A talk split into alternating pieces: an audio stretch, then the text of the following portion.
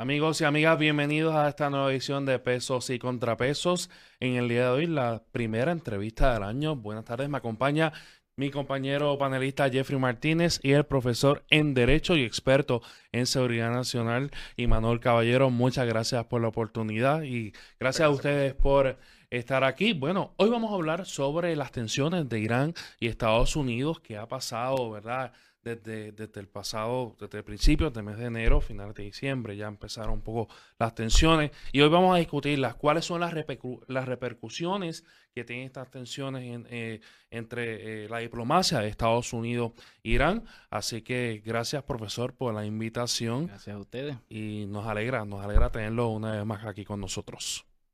Muchas gracias, profesor. Quería, quería empezar para que el público tenga un poco de contexto de lo que está pasando con Irán y Estados Unidos. Este, quería empezar, por lo menos, este, lo que es la, guerra, la segunda guerra fría, pero entre Irán y Arabia Saudita, que no vamos a tocar mucho, como, porque eso sería también otro, otro tema bastante grande. Pero el por qué este, Irán y Estados Unidos están ahí en ese conflicto. Yo tengo unos puntos se los voy a ir indicando para solamente la gente tenga contexto en lo que empezamos a hablar del material en lo grueso y en lo de derecho. Ok. Ok. Irán en el 53, Estados Unidos organizó un golpe de Estado en Irán. Sacó a, a Mossadegh y colocaron a lo que es a Reza Shah. Correcto. Estados Unidos sacó en el golpe de Estado, era, era un primer ministro bastante popular en Irán, ¿es cierto? Es cierto, y, eh, ah, tenía obviamente unas políticas que fueron súper importantes, por ejemplo, lo que es la nacionalización de los recursos naturales, en especial de lo, que era el petróleo y demás. Así que era muy bien acogido en el pueblo y tenía una visión más bien de redistribución de riqueza, ese tipo y eso fue más como en 1953 que, que también, el, para ponerlo también en contexto, estaba también la Guerra Fría entre Estados Unidos y Rusia, que, que también había muchos proxy wars en ese sentido entre ellos. Sí, sí, sí, correcto. Yeah. Eh, eso que mencionas eh, vale la pena traerlo porque a veces comenzamos a hablar de la relación de Estados Unidos e Irán como una eh, conflictiva totalmente y, nos olvidamos de lo que de lo que pasó, cuál puede ver, cuál, puede ser el resentimiento del pueblo, si alguno, de dónde surge. Y hay que recordar que, que, antes de lo que de la revolución de 79 sí hubo un golpe de estado que, derrocó a un líder popular allá en, en Irán y eso obviamente pues creó unos grandes resentimientos que yo creo que hasta el día de hoy eh, se sienten. Eh, así que, y obviamente tenemos que recordar que en algún momento Estados Unidos tuvo una relación eh, con Irán también que es muy parecida a la que tiene hoy con Israel, por decirlo así. Así que una vez se, se, logra el 1979 la, la, revolución, que es la que se ha mantenido hasta el día de hoy, islámica, pues también se Estados Unidos pierde geopolíticamente un, un, aliado cercano como lo tuvo en algún momento. Y sí, de ahí vamos a estar hablando ahorita un poco más que, que surgen líderes importantes. Eh, y entre ellos de Soleimani, por ejemplo, se identificó con la con la revolución de, de, 79 y comienza a participar muy joven en lo que son todos los, los, ¿verdad? los los asuntos militares y demás y de expansión en esa en ese proyecto de, expansión que tenía eh, Irán, ¿verdad? Sí, que Irán se creía o creía ser el legítimo Estado Islámico y, quería exportar su, su, revolución a todos los países del, del, Medio Oriente. Correcto, correcto, sí. Eso, eso es, especialmente ellos son chiitas, eh, así que eso es importante tenerlo en consideración también. Eh, Así que sí, eh, eh, vemos que ya desde esta, esta polémica empieza desde los de 79, ya, ya para el 80. Eh, ¿Irak invade después Irán? Correcto, en menos de 18 meses ya estando la, la revolución haberse declarado victoriosa, por decirlo así, ya Estados Unidos había eh, terminado las relaciones diplomáticas. Así que estamos hablando de que Estados Unidos había terminado las, relaciones diplomáticas del 80, por decirlo así, con, con Irán. Con Irán. Así que es una relación que ha tenido sus altas y bajas, dirían por ahí ups and downs. Eh, no es una relación necesariamente lineal o estable como ha sido con otros países. Y esa relación ha ido, ¿verdad? Eh, desde el 80 ha, culminado completamente. Ciertamente ha, ha, habido algún intento por parte de Estados Unidos o Irán en restablecerse esa, esa relación. Pues eso es tremenda pregunta y, y a la misma vez es, es muy compleja.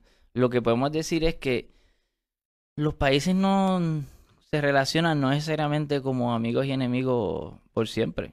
Claro. Tienen puntos de coincidencia y tienen puntos donde no, donde no coinciden. Eh, hoy vamos a estar hablando un poco de en qué puntos coinciden, por ejemplo, en Irak, que es el, el centro de atención ahora eh, mediática. Eh, porque como sabemos, en, en enero eh, hubo un ataque militar, el, correctamente el uso de la fuerza de Estados Unidos, y, y- y terminó con la vida de un líder importante, un general eh, que se llamaba Soleimani. Eh, y podemos hablar un poco de quién era Soleimani y, cuál era su relación con Estados Unidos y en qué punto coincidían con los intereses estadounidenses y cuándo no. Eh, como estaba hablando ahorita, eh, desde lo, estaba muy in- in- involucrado desde los 70 eh, con, con Irán y con el, con el régimen, por decirlo así, y estuvo participando también en la guerra que me estabas comentando, que es la invasión, obviamente, eh, de Irak eh, a Irán, una, una, lo que llamaban la, una guerra de, de sobre ocho años que terminó con un millón de personas muertas, donde se utilizaron, eh, por ejemplo, armas químicas. Y él estuvo participando desde muy joven y fue entonces ganando eh, terreno y subiendo de, de escalafón, por decirlo así, desde el punto de vista de, de- de poderío dentro del, del ejército, hasta que terminó siendo el, el Soleimani que, que conocimos más tarde, muchos de nosotros muy tarde, cuando lo, cuando lo, ¿verdad? lo mataron. Sí. Y era el encargado de una fuerza eh, Paramilitar. que tenía un propósito bien importante, era expandir la influencia de Irán en otros países de, de Medio Oriente, incluso en algún momento hasta el Mediterráneo hubo intentos. eso es bien importante, que no solamente era un general de, de las Fuerzas Armadas, era un general de paramilitar. O sea, Correcto. era un general que su propósito era expandir la influencia de Irán en el mundo. Correcto. Y, y ahora que estamos hablando de eso, el que esté escuchando o viendo el, el programa, si, si piensan que vamos a decir si era bueno o malo y que eso determina la acción de Estados Unidos o la de Irán, pues, pues no creo que este ser Cambia el el programa porque es muy complejo, no es demonizarlo ni, ni aplaudirlo, sino que es una figura compleja en las relaciones de poderes que se dan entre Estados Unidos e Irán. Mira. En el 2003, ya ha pasado mucho tiempo de la guerra de Irak-Irán. Irak como tal, con Saddam Hussein, se volvió un intermediario entre, este, entre Irán, este, en Arabia Saudita y Irán. Pero entonces Estados Unidos invade a Irak en el 2001, 2003, en 2003, 2003. 2003. Un momento. Y ahí prácticamente, pues, el único intermediario entre ellos dos se, se va. Y a raíz de la invasión de Estados Unidos en Irak, que se crea todo este, y bueno, y también el Arab Spring, se crea todo este destabilize, este, todo este reguero en la región. Y ahí es que entonces también entra la figura de Solimán más fuerte todavía, entonces en tratando de coger, coger esa influencia en estos grupos radicales, que a lo mejor, que, que, más- que todos eran más, este, Shia creo que era. Sí. Y tratar pues de influenciar en ellos para tenerlos de- del lado de Irán. Contraparte lo estaba haciendo Arabia Saudita con los otros grupos que eran más suní. Y ahí entramos entonces más a fondo entonces de la figura de Suleiman.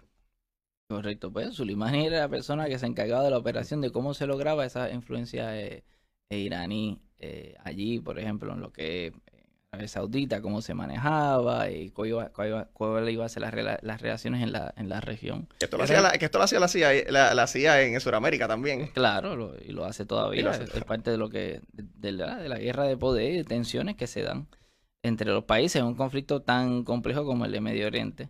Y que en el caso de Irak, que es donde terminó la vida de, de Soleimani, eh, pues es- ha sido por muchos años un lugar donde diferentes países eh, luchan o pelean, por decirlo así, o utilizan la fuerza eh, con diferentes intereses, eh, que no necesariamente son los mismos intereses de Irak. Y eso tal vez es lo que estamos viendo ahora. Ahora mismo Irán todavía está haciendo su, su fuerza, eh, ¿verdad? Su influencia utilizándola en Irán y Estados Unidos también para tener más o menos un control y una y tener estabilidad en esa región.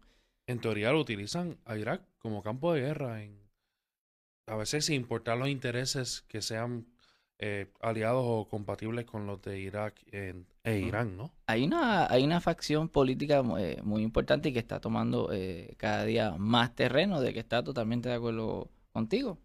Eh, dice, bueno, cuáles son los intereses que están predominando aquí en- de Estados Unidos, no son los mismos de Irak. Y por eso desde ya hace varios años, eh, políticamente, se está ya eh, pidiendo eh, que o considerando que oficialmente se le presente ya la salida de, ¿verdad? Una invitación, una invitación no, pero una notificación de que ya Estados Unidos debe salirse de, de Irak. ¿Qué ocurrió Estuvo discutiéndose en el Parlamento y entiendo que se tiene que presentar oficialmente ya para que para ver cuál, cuál van a ser los próximos pasos. pero volviendo al tema de Sulimani, que, que, creo que es uno de los temas que nos va a estar ocupando hoy, eh, se ha tratado, he, visto reacciones incluso en Puerto Rico de, de presidente de Senado, he visto reacciones de otras personas que pertenecen a la milicia, eh, de que solamente se enfocan de que es una persona mala. Que iba, que iba a matar ciudadanos americanos y, en Irak. Y pues definitivamente dentro de un conflicto que hay en, ¿verdad? en una región como Medio Oriente, es una persona que sí ha tenido eh, en sus costillas muerte de, militares y demás, especialmente en Irak, ha tenido influencia en, Libia, ha tenido influencia de diferentes maneras, ¿no? Eh, incluso se, se, ha registrado que en algún momento quiso hacer un operativo que se extendía hasta Estados Unidos, así que no estamos hablando de un santo, estamos hablando de una persona que estaba eh, militarmente muy activo y era muy capaz y, por lo tanto sí iba a ser una persona polarizante. Pero eso no explica la gran pregunta que se tiene las personas. Y es que, ¿qué significa su muerte? En la relación de Estados Unidos eh, e Irán. Pues, ahora es mito lo que se cree es que va a haber un gran escalamiento. Pues ya vimos lo que ocurrió en estos días. Y es que eh, luego de la muerte, pues eh, Irán, eh, que estuvo sufriendo unas protestas fuertísimas en los pasados meses, en, en parte por porque las presiones económicas que se estaban recibiendo con de parte de Estados Unidos por como una manera de, que cumpla con los acuerdos nucleares o que logre estar en ya sintonía. Se por la ventana. Eso pues parece que, que, se fue por la, por la ventana desde que Trump ganó, él dijo que eso no que eso no funcionaba. Eh, Así que estamos viendo pues, pues cómo se cómo se desarrolla esa, ese escalamiento. sin querer entrar mucho en, ese detalle, eso es uno de los problemas después de que Trump gana la presidencia. Y es, eh, mucha gente pensaba que ese, ese tratado con Irán eh, era malo. Y mucha gente pensaba que eso fue un gran avance de la administración Obama. Mirándolo así desde afuera, usted, sin tratar de entrar mucho en detalle lo que, lo que era el acuerdo, ¿usted cree que el acuerdo era bueno? yo creo que, que, no hay nada mejor que un acuerdo para tratar de llegar a, entendidos entre países. Y, y había formas de, de obviamente, de, de lograrlo. Eh, pero es una cuestión de política eh, pública, especialmente de la administración Trump, en la cual entendía que no, que no era, que no era suficiente y que obviamente a veces se pide más mano, mano dura, por decirlo así. Y así, ¿dónde estamos hoy? Hubo una, pero antes de ese ataque también, hubo otros ataques. En mayo, aproximadamente el año pasado, se había eh, señalado a Irán como haber derrumbado un, un dron. De, cuando digo un dron, no es un dron de esos que no usamos para fotografía. Un dron más caro. Un dron más caro, eh, ¿verdad? de, millones de dólares, no me recuerdo decir la cifra, eran sobre 500 millones, era una cifra absurda. y el ataque al barco de, petróleo. El ataque al barco, así que ya eh, la tensión estaba en aumento. Hay un recuento muy, muy bueno que lo hace, eh, los, desde el punto de vista de informes legislativos que hace el Congreso, que lo puedo compartir con ustedes para que lo compartan con su audiencia, que hace una, una narración de todos los sucesos que han ocurrido para que realmente se llevan escalando. Desde diciembre del año pasado estamos viendo también unas protestas en Irak, eh, en especial frente a la, la, embajada, por decirlo así, Estados Unidos. Ah, lo vi, eso fue por, por unos ataques de, que tuvo Estados Unidos en Irak que matado a 25 soldados rebeldes de, alguna facción. Esa, eso en parte, eh, pero también ha habido una, unas protestas importantes que no se ha discutido mucho en donde al igual que en Puerto Rico, por decirlo así, ya eh, los iraquíes entendían que estaban cansados de la corrupción, eh, de, de los políticos, de los servicios, pero Estados Unidos eh, tenía una apreciación de que, y no estoy diciendo si es cierta o no es cierta, de que esa presión que estaban recibiendo, por ejemplo, y esas protestas que se estaban dando y que cada vez amenazaban más, por ejemplo, lo que es el área de, de sus embajadas y demás, estaban apoyadas por por decirlo así, por Irán.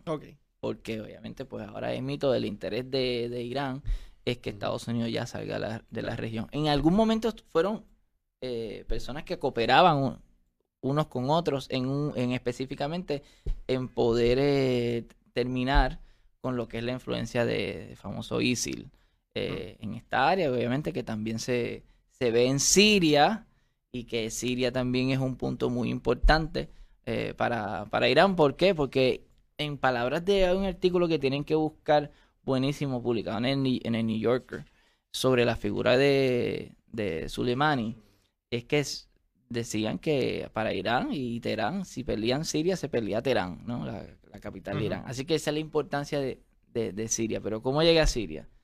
Entendían que en Irak, obviamente, pues se estaban adiestrando y demás esta- estos grupos. Y Irán y Estados Unidos, los dos estaban de acuerdo de que no podíamos tener las fuerzas extremas y demás. Así que en algún momento eh, coincidieron. Sí, Irán fue, de, como usted dijo, de, los de los grandes que ayudaron para combatir a ISIS. Correcto. Y, y- pero luego se, se entendió que ahí sí se derrotó y demás.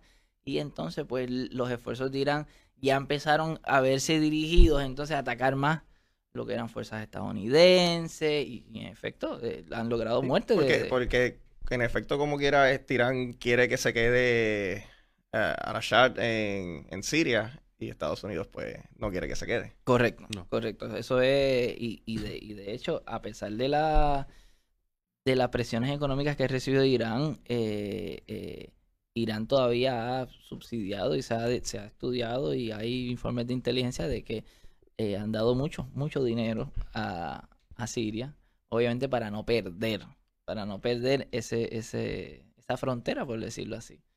Así que vemos que ya estábamos hablando solamente de Irak y de momento estamos hablando de que hay dos eh, países, por decirlo así, y sus aliados, que están dentro de Irak coincidiendo con una misión que era en ese momento acabar con, con ISIL, pero que tiene unas repercusiones en otros países. Y por eso este, este, este eh, tema es, es tan complejo, porque no es un asunto entre dos países solamente. Eh, ¿Y qué, en qué terminó? Pues en, terminó en, en- en la muerte de, de Soleimani, que se está debatiendo y- en Estados Unidos no si fue bueno, fue, fue malo necesariamente, sino que punto de vista legal también, que es lo que también nos, nos trae aquí. Se podía hacer, no se podía hacer, por qué se podía hacer o por qué no se podía hacer. El Congreso estuvo notificado, no estuvo notificado, es una guerra, no es una guerra. Y entonces entramos a la parte más bien legal de qué es la estructura legal que, que ocupa este terreno. Eso, eso le iba a preguntar, profesor. En términos constitucional, sabemos que la constitución le provee al, al presidente el poder exclusivo eh, a base del, del poder de recibir embajadores, el poder de la diplomacia de Estados Unidos. Y entonces hay argumentos de que, obviamente, eh, hay un- un- algunos argumentos de que la guerra es diplomacia. Yo, lo, yo lo veo desde, su, desde, desde su punto de vista negativo. Ahora bien, la reclamación del Congreso eh, es que para hacer el ataque, eh, trayendo el tema, ¿verdad? Ese issue, esa controversia, trayéndolo aquí a lo que está sucediendo, a lo que nos trae hoy aquí, es que si el ataque al general fue, ¿verdad? Y, y- es una declaración de guerra implícita, porque la declaración de guerra tiene que ser aprobada por el Congreso. Le pregunto, profesor, desde su punto de vista, el, presidente Donald Trump se excedió en su poder en ordenar el ataque a- al general iraní o simplemente eh, está cubierto y cobijado bajo ese poder de velar por los intereses eh, los intereses de Estados Unidos y entonces eh, ordena el ataque. O simplemente si fue una declaración de guerra implícita atacar a uno de los máximos generales iraníes. Pues esa es la pregunta de, más importante. claro. Yo prefiero llevarlos primero a diferentes escuelas de pensamiento y dividir eh, la explicación en, en dos partes. Una que es cuál es la teoría doméstica, la que aplica, cuando me refiero a doméstica, es la de, a la de Estados Unidos, Ok. derecho aplicable en Estados Unidos, y cuál es el marco legal internacional. En Estados Unidos, por mucho tiempo, especialmente desde la época de, de Bush, eh, pasando por Obama y Trump, lo que es la teoría del artículo 2 de la Constitución, que es la famosa frase que dice que él es el Commander in. Chief, ¿no? Yes. eh, pues faculta o eh, entiende el Poder Ejecutivo que tiene unos poderes inherentes de proteger la nación. Eh, muchos de, la, de los asuntos que se, que se hacen militarmente están facultados por el artículo 2 según la posición del Departamento de Justicia Federal. Así que podía ser Trump eh, utilizar, eh, hacer unos ataques a, a una persona que estaba en Irak y que entendían que era una amenaza. Pues cuando uno lee la notificación del Departamento de, de Defensa, el DOD, uno se da cuenta que la posición de ellos es que nosotros teníamos que hacer ese ataque para eliminar un lo que llaman un imminent threat, que es una amenaza inmediata. Y viene la gran pregunta, desde el punto de vista pragmático, y ves que no estoy con- concluyendo todavía. Claro. Si hay una amenaza inmediata, como, como es la que se pudo haber entendido, porque hemos visto que ya desde el año pasado eh, esto iba escalando, ¿no? Eh, habían habido, eh, vimos lo del ataque al dron, vimos la interferencia con el, con el tanquero, eh, vimos eh, lo de las tensiones en la, en la embajada, finalmente mataron, en efecto, con, se, se murió un, un contratista, que hoy finalmente revelaron el nombre, eh, naturalizado estadounidense, y entonces, luego tiene información de que esta persona que estábamos hablando ahorita, Sulimani, iba a hacer otros ataques Embajadas de Estados Unidos. Ujú. a otros Estados Unidos y demás. ¿Sabemos si es cierto o no? Pues, pues, pues yo no les puedo decir eso, pero la pregunta es, si ustedes son presidentes de esa nación, ¿ustedes irían al Congreso para entonces preguntarle al Congreso si el Congreso le da una autorización, sí o no? Pues hay, una escuela de pensamiento que dice que no, que ellos estaban, él estaba respondiendo legítimamente a una amenaza que era inmediata. Y muchos académicos se quedan en la discusión ahí. Dicen, pues, eso es una avenida, es una avenida de pensamiento. Eh, la otra es, ¿cuál es la razón por la cual está Estados Unidos en Irak? Pues hay diferentes maneras de estar. Una puede ser por invitación, que es la que entendemos que es la que está todavía vigente, y el Congreso, eh, en este caso, eh, legisla a través de lo que son resoluciones. Hemos hablado de que son las resoluciones del famoso AUMF. Son resoluciones que permiten que Estados Unidos esté todavía desde el 2001 en la guerra contra el terrorismo, eh, atendiendo situaciones que están relacionadas a lo que son los talibanes, lo, que ya que conocemos, ¿no? Al Qaeda y demás, y están viendo, todavía el DOD no ha sido muy claro, si como que puede haber una relación entre Irán y a ver si de alguna manera está subsidiando estos grupos terroristas. ¿Por qué? Porque entonces pueden justificarlo con esa autorización Desde congresional. 2001, Claro. Esa es otra, esa es otra avenida de, de pensamiento. Ujú. Entonces, Pero- entonces sí lo están haciendo, están tratando de empatar eso con el AUMF. Yo, hoy yo no, se supone que haya una, y ahora va a otra parte, se supone que, que la rama ejecutiva envía una, una carta, por lo menos al Congreso, por, por, por la avenida de lo que es el War Power Resolution, que se creó en el 73, que es que el presidente tiene unas 48 horas, 72 horas para notificarle al Congreso del ataque, es de- no quiero decir el ataque, es el- lo, lo correcto es el uso de la fuerza, y decir, estas son las razones por las que lo hicimos y aquí está. Pero Eso- yo no he visto todavía una explicación oficial sobre Yo- esto.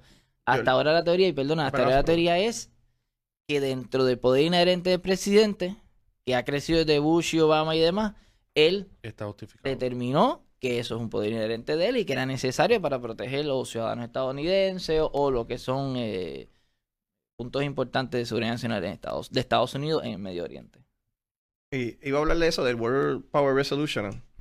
Que. Primero, ¿cómo, cómo, ¿cuándo se crea el World Power Resolution? Se firma- para, la guerra de, de Vietnam, por Se ahí. firma ¿verdad? para los 70, 73, si, me, me- si no me equivoco. Con una premisa. Primero Nixon, Nixon la, la, la vetó, pero como quiera hubo un, un- Y la carta de Nixon hay que leerla. eh, ¿Por qué es que él la veta? Y en efecto es por lo mismo que estamos hablando, porque él creía que, le que le- le- él- era un asunto que le que correspondía al presidente, ¿no?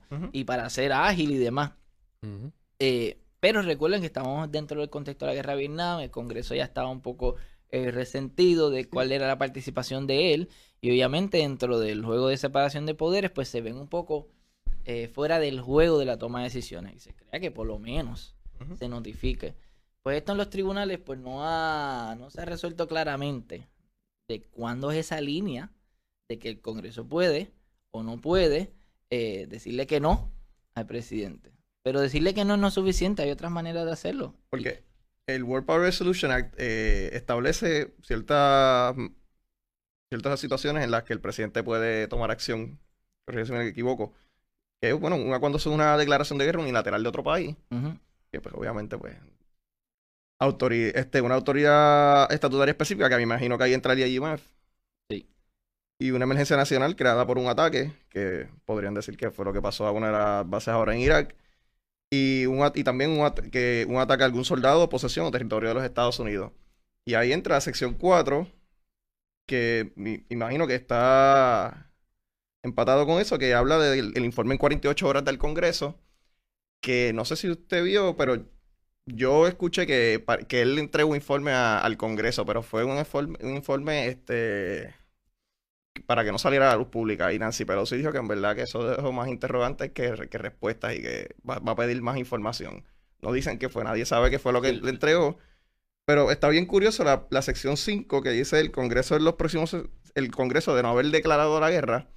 Este, si, ¿verdad? Me imagino si, si no satisface lo de las 48 horas o, el, o por la explicación del presidente, podrá incluso, este, aquí dice, remover tropas o, o dejar sin efecto la actuación del presidente.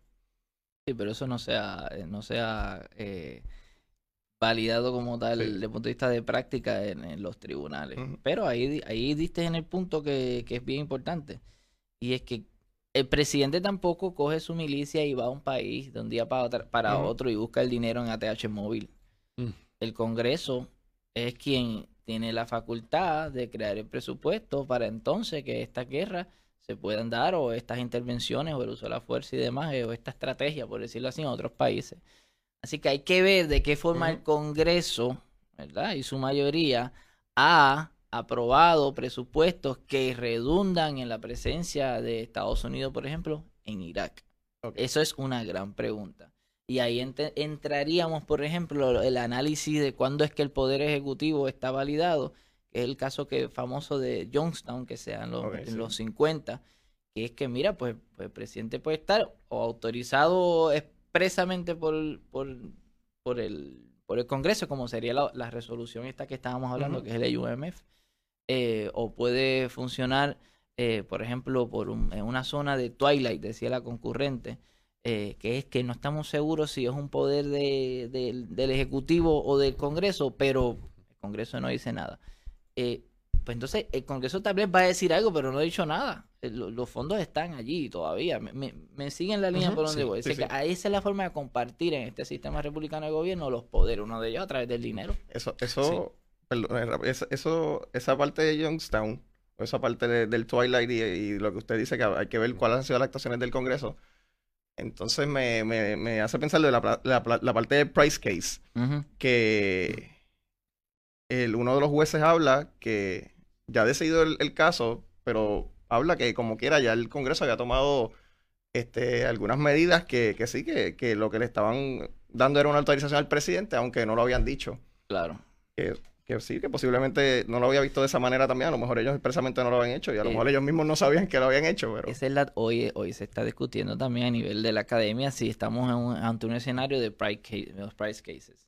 O menos, bueno, ustedes le dieron dinero, nadie le ha desautorizado, bajo ca- qué categoría del caso de Johnstown estamos hablando. Uno están tratando de abogar que es poder, poder expreso, que mira, no, esto está relacionado a la resolución y un MF y por eso él tiene esos poderes. Otros están diciendo que es su poder eh, inherente, pero que no ha habido una actuación del Congreso eh, expresa para desautorizarlo. Y otros abogarán, la cual muy difícilmente, que es la tercera categoría de esa famosa concurrente, que dice que él está actuando en lo que llamaría su lowest ebb en inglés. Y lo digo en inglés porque es que es muy difícil esa traducción. Y es que, ¿qué significa eso? Que es que el Congreso ha sido claro y explícito. Y ahí, o tal vez estatutariamente, o resoluciones concurrentes, de que el presidente no puede tomar X acciones. Y como quiera la- las toma. Pues obviamente en ese momento estaría ahí actuando en, en su mínima capacidad de, de poder ejecutivo. o sea, hay tres, tres maneras, o tres teorías. Entonces está bajo el IUMF y está bajo el artículo 2 y está aquí bajo hasta donde lo dejen. La Eh, última. correcto, lo, lo resumiste bien. Yo le- te puedo ser muy sincero, desde que leí la noticia y yo estaba en el carro de camino de Toca Baja, creo que venía. eh, leí la noticia y dije, ya yo sé lo que va a decir.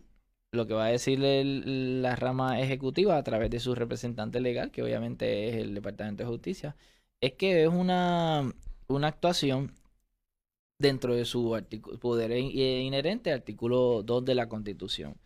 Eh, y entonces hay unos análisis también de política pública de cuáles son esos factores, además de decir, ok, presidente, ustedes son los abogados del presidente. Dice, bueno, ya tenemos aquí un escalamiento, estamos hablando desde mayo, han habido ataques, eh, estamos hab- hablando de que se entendía de que Irán estaba detrás también de esta de estas protestas que estaban ya presentando algún tipo de, de inseguridad, por decirlo así, a los intereses de Estados Unidos en la región.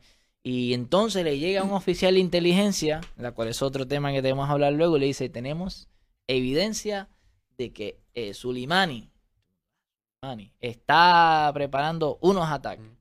Entonces Estados Unidos hace un análisis allí y tiene que ver cuán inminente es, eh, si es la única manera de responder, eh, y entonces hacen un asesoramiento de cuándo es que realmente pueden responder.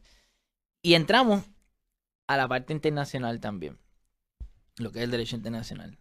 Hay una, una, una norma general que está consagrada en lo que es el famoso UN Charter, y podemos buscar luego el artículo 2.4, el artículo 2, eh, sección 4A, y no la tengo acá para leerla, pero en, en esencia propone una sola cosa.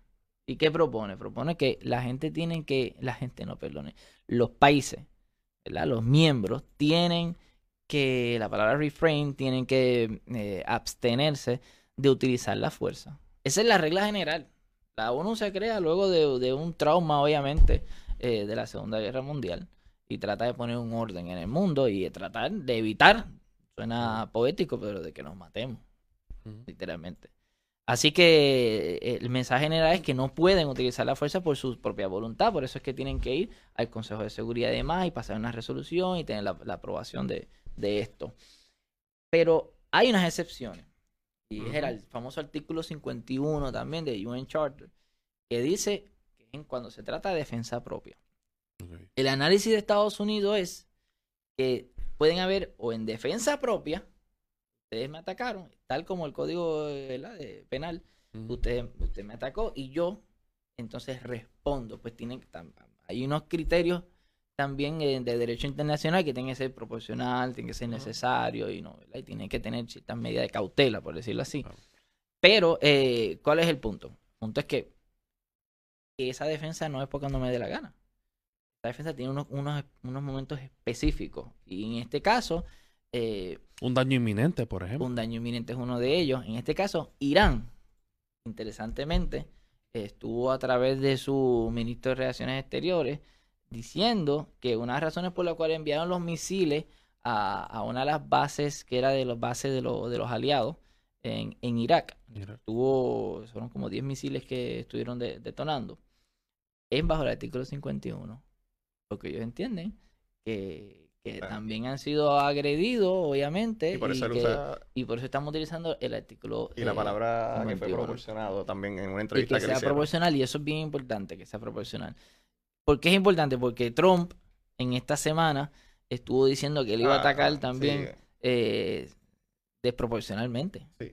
Cuando una de las reglas principales de lo que le llaman el, el LOAC, que, Tiene que es- ser proporcional. La, que el- tiene que ser proporcional, que es el Claro. LOAC, el LOAC es el- el- la, la ley de que regula la, la guerra una vez ya uno está en la guerra, lo que llaman invelum.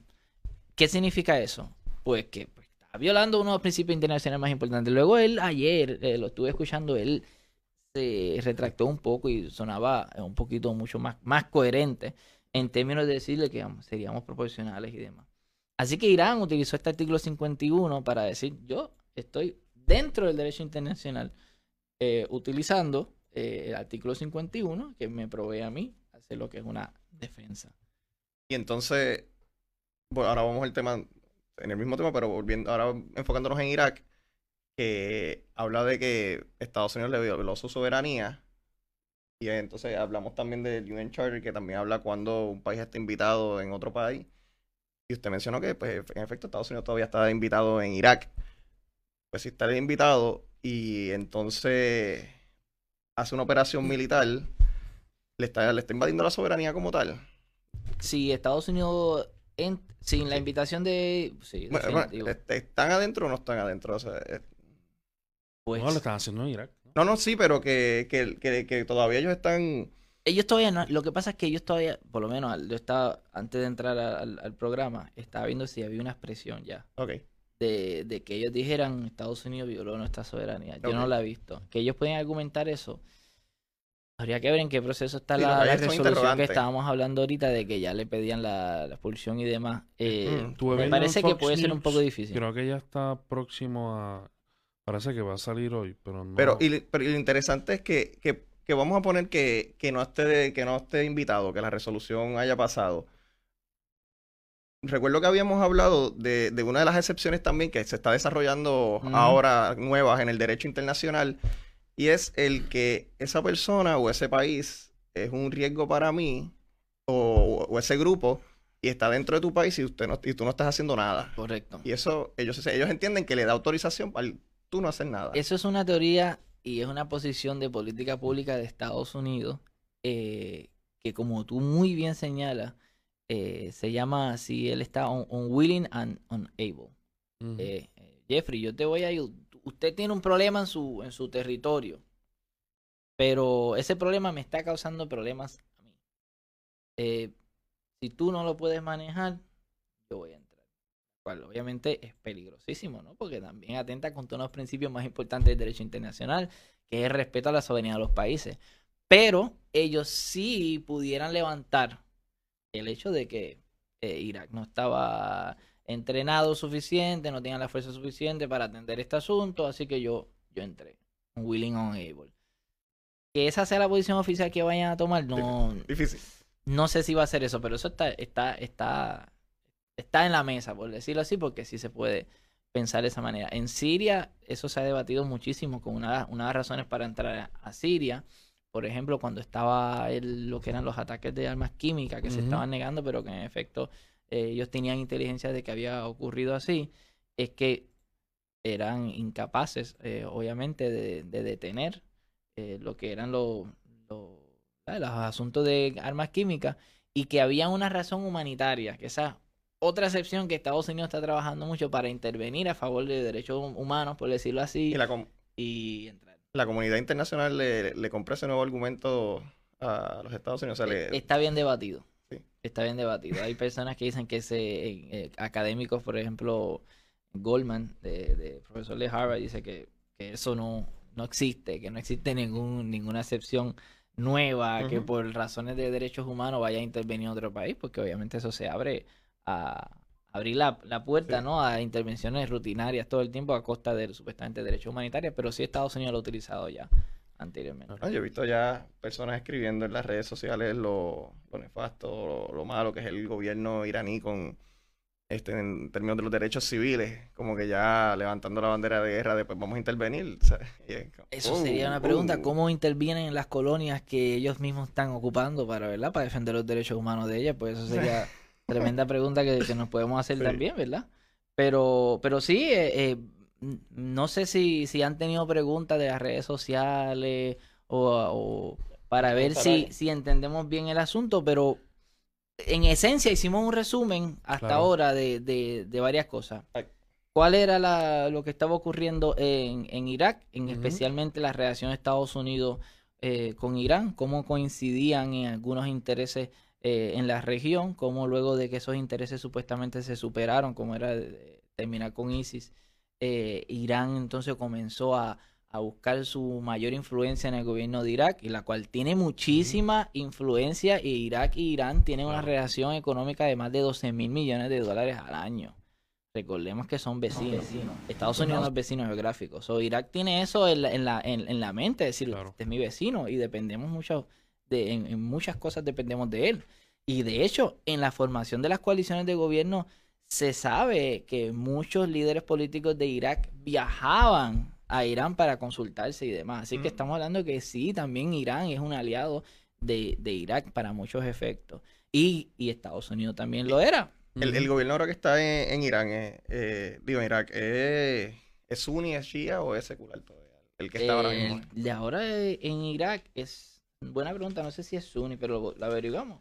Sí, yo, yo tenía una pregunta que la dejé en el tintero y era en el hecho del presupuesto, obviamente el Congreso, Me parece o- que es chita, perdona. el Congreso, ¿verdad?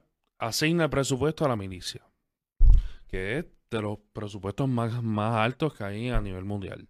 Ahora bien, cuando se dedica, ¿es el Congreso quien hace la distribución o es el Ejecutivo quien distribuye eh, a dónde va a ser, en- por, por ejemplo, eh, para la milicia tiene eh, un trillón de dólares, por poner un ejemplo.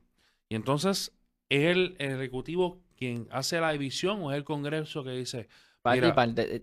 Eh, Ahí depende, hay, hay, hay presupuestos que se, que se regula estatutariamente, te dice exactamente para dónde va, para qué funcione y Mm, que tiene unos ok. usos bien específicos. Hay otros que pueden ser mejor manejados, por ejemplo, desde el punto de vista del Departamento de Defensa, para que obviamente cumplan las misiones que tengan que cumplir. Pero eso sí, tremenda pregunta. Es una manera de, de hacerlo. Ahí diría que como un híbrido. es un híbrido que entonces lo que no se expresa en el Congreso, pues obviamente lo, lo, lo coge el Departamento de la Defensa. Hab- Habría que ver específicamente de qué, de qué fondos estaríamos hablando. Pero eso está regulado estatutariamente a nivel de que no pueden utilizar. Una de las grandes controversias que vimos el- en el año pasado era si podían utilizar fondos de emergencia, por ejemplo, para construir el, el muro. El muro de, famoso con, con, Con México. con México. Eh, ¿Por qué se estaba dando esa controversia? Porque obviamente los fondos tienen grandes restricciones, tan desde que se piensan en el Congreso hasta cuando se llegan a la agencia y cómo se utilizan. Ya, ya resumimos lo que podría ser este lo que podría ser la- el argumento del ejecutivo para el, el asesinato de del general Ainari. Este, pero usted ¿qué piensa? De esas tres que, que posiblemente el presidente, por esas tres vías que el presidente podría ir, ¿cuál usted piensa que puede ser la, la más, la más Artículo- favorable para él? Artículo Bueno, no sé si la palabra es favorable, pero la, la que mejor, la que va a utilizar con toda probabilidad es artículo 2, poder inherente. Claro. Entonces, Y, usa- eso, y hasta el día de hoy eso es lo que está haciendo. Y usado el artículo 2, entendemos entonces que bajo el artículo, eh, si reaccionaba a estos ataques de misiles de Irán, pues estaba justificado. Pero y entonces si vemos que el- en el informe que le presenta el Congreso, ellos entienden que no fue justificado, que puede, cuál- para finalizar, cuál puede ser la repercusión o qué, puede hacer el Congreso o qué se haría. Buena pregunta, pueden hacer una resolución eh, y pueden ver de qué manera pueden limitar, lo, lo- pueden limitar lo- los fondos Ok, sí. eh, para la- la- la- los acontecimientos que se están llevando en la, en la región. Esa es la manera, la manera Ujú. del Congreso es manejando el, el el- dinero. el dinero como tal. Así que es difícil, es una relación de poderes, ¿verdad? Que están entre dos ramas de, de gobierno y, y, y de nuevo, y así le digo cuando estoy con los estudiantes en la, en el- en la clase, no, no pensemos porque es Trump ya todo es malo.